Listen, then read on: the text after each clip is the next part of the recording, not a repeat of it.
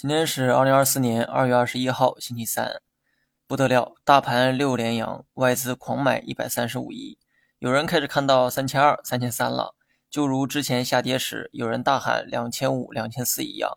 还是那句话哈，投资要学会摒弃外界的声音，有些消息是必须要看的，但一定要多看一些专业机构的分析和官媒发布的新闻，这样你才能知道这个市场在发生什么。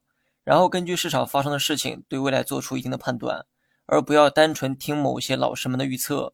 我从来没听过谁是靠预测获胜的。切记要多思考投资策略的合理性。那么长线呢，我就不再废话了哈。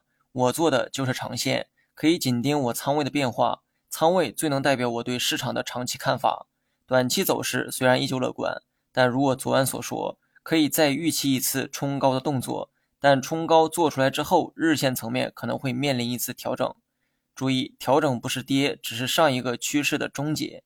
今天摸高二九九四点后回落，那么未来两天就按照不击穿二九九四点的方式预期调整，给一个稍微宽泛点的震荡区间，那就是五日线到二九九四点之间。